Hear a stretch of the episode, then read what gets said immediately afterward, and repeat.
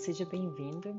Esse é meu primeiro podcast que se inicia hoje. Espero continuar enviando essas mensagens para quem precisa, porque sempre chega uma mensagem para gente quando a gente precisa. Eu tenho essa intuição de analisar sempre algo, pensa em alguma coisa e logo você recebe uma resposta. E quando a gente está aberto para compreender os sinais do universo, a gente consegue levar a vida muito mais tranquilamente, aceitando que existem dificuldades e que a gente precisa superá-las e que é importante a gente sempre tentar ver o lado positivo da coisa, mas nem sempre é tão fácil assim. Compreender. Compreender o que acontece ao nosso entorno.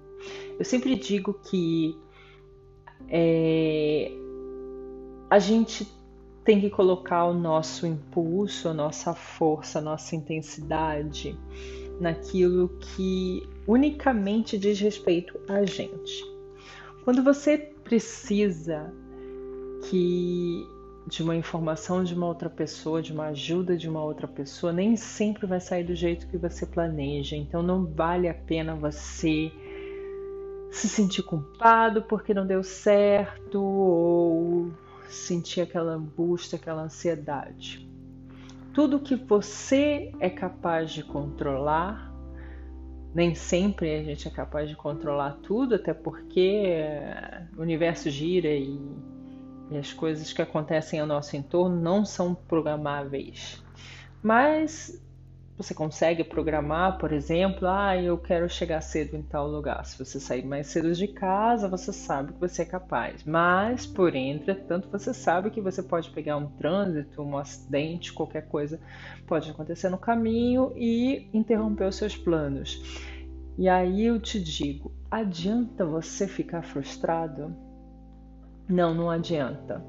Se aquilo aconteceu, foi por um motivo e você não tem controle, né? Por mais que você tenha saído cedo de casa, você não conseguiu ter o controle da situação porque naquele momento deveria acontecer aquilo. A, compreender, a gente compreender essas coisas que acontecem na nossa vida é muito complicado. Acho que exige um grau de, de destreza enorme e de compreendimento, de, de, de poder entender as coisas da maneira positiva. Diversas coisas acontecem na minha vida e coisas que eu vejo que poderia ser um ponto de desequilíbrio para mim, mas eu consigo reverter a situação e ver o quanto aquilo pode ser produtivo para mim. Eu vejo muitas pessoas tendo atitudes atitudes que elas poderiam ver por um outro lado. Lógico que assim, eu não posso dizer que eu sou a pessoa mais evoluída em termos de compreensão. Obviamente, há coisas que eu me desequilibram, sim, mas é dia após dia trabalhando e tentando equilibrar e deixar, deixar a emoção controlada sem que ela me faça cegar, ficar cega, né? eu vejo que às vezes as pessoas não conseguem ter esse tipo de equilíbrio porque elas estão muito focadas no egocentrismo. Se você traz para a sua vida a simplicidade, a humildade, você consegue enxergar as coisas com mais facilidade e ter mais aceitação sobre as coisas. Se você deixa o ego falar, se você é uma pessoa que acha que a sua ideia é melhor e que você sabe o que você está fazendo, por mais que outra pessoa seja. Uma pessoa que tenha mais experiência, ela é mais entendida do assunto do que você, você deixa o seu ego falar mais alto, porque a partir do momento que a pessoa identifica algo que você poderia melhorar, ela não está falando que é ruim, ela diz que você pode melhorar, porque ela sabe da sua capacidade. Às vezes a gente subestima a nossa própria capacidade achando que o que é da zona de conforto é o melhor. E o ego ele implica muito nisso, em deixar a gente na zona de conforto, porque é a zona de domínio nosso. A zona de conforto nada mais é do que você ter domínio sobre a situação. Quando você perde o domínio da, da situação, isso significa que você está fora da sua zona de conforto. E isso acaba ferindo seu ego. Então, manter a cabeça focada em compreender a ação das pessoas, manter o equilíbrio emocional,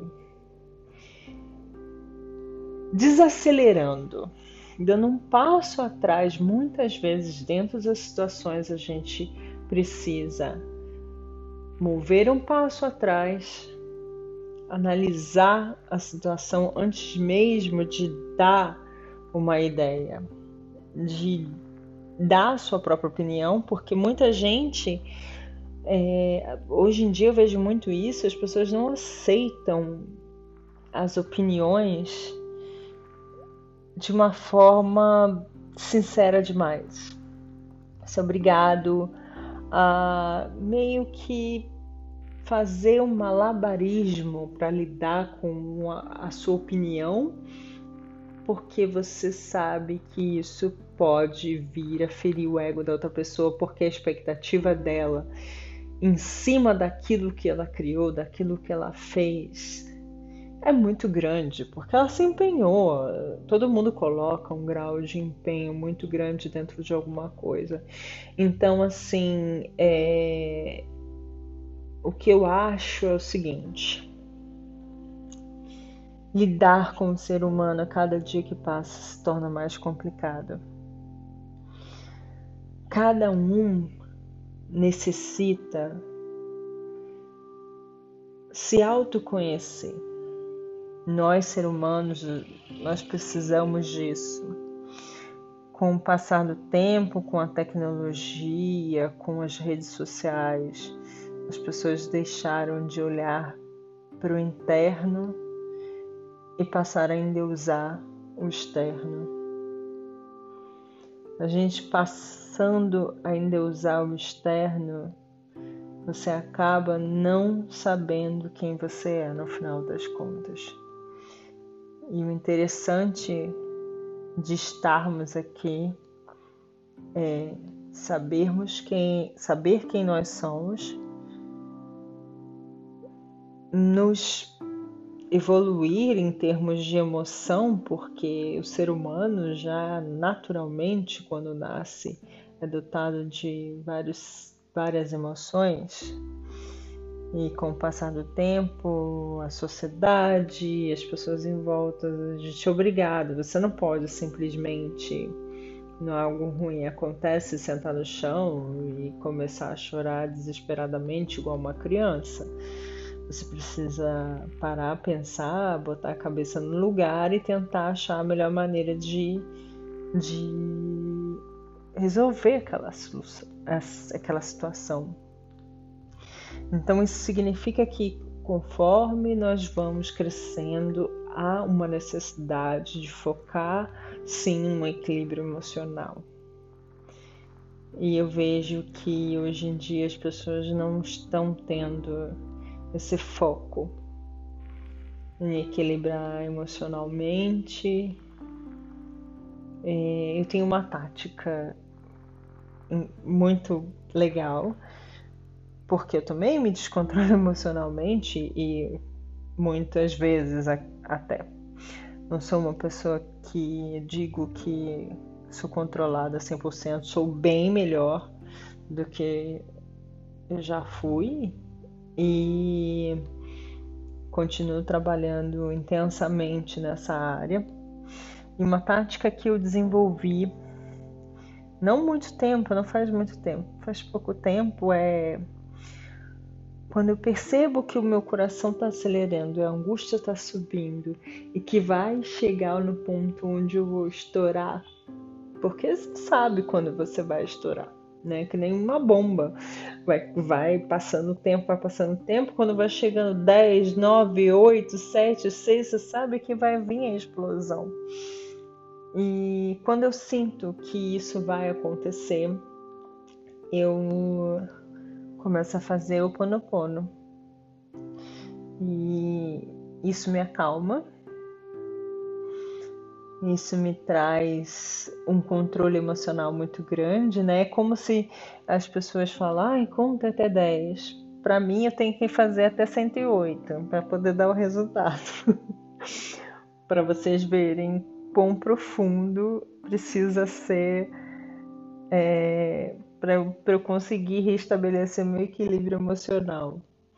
Mas eu acho que isso funciona bastante para mim de fazer esse oponopono e as quatro palavras de sinto muito, me perdoa, é, eu te amo, sou grata. Né? Isso faz com que eu me sinta mais controlada e tem funcionado bastante. Esses, acho que umas duas semanas atrás, mais ou menos, eu estava numa aula e eu senti que eu iria estourar, porque o menino estava olhando para trás toda hora e isso estava me irritando profundamente.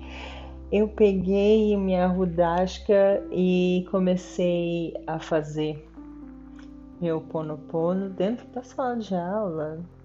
Qualquer lugar que eu tô, eu faço. Hum, eu passei da idade de ficar achando, ah, o que, que as outras pessoas vão pensar. Não. O mais importante é equilibrar o meu emocional. Então, deixa as pessoas pensarem o que elas querem pensar. A partir do momento que eu conseguir evoluir dentro do meu, meu caráter emocional, ótimo para mim. Eu vim aqui para evoluir como ser humano, como pessoa, como espírito. Eu não vim aqui para me importar com o que os outros pensam, certo? E eu comecei a fazer o Ponopono e eu me senti até feliz. E compreendi que provavelmente havia alguma coisa que estava chamando a atenção dele, não sei exatamente o que era, também não é da minha conta, mas é, aquilo passou a não me irritar mais.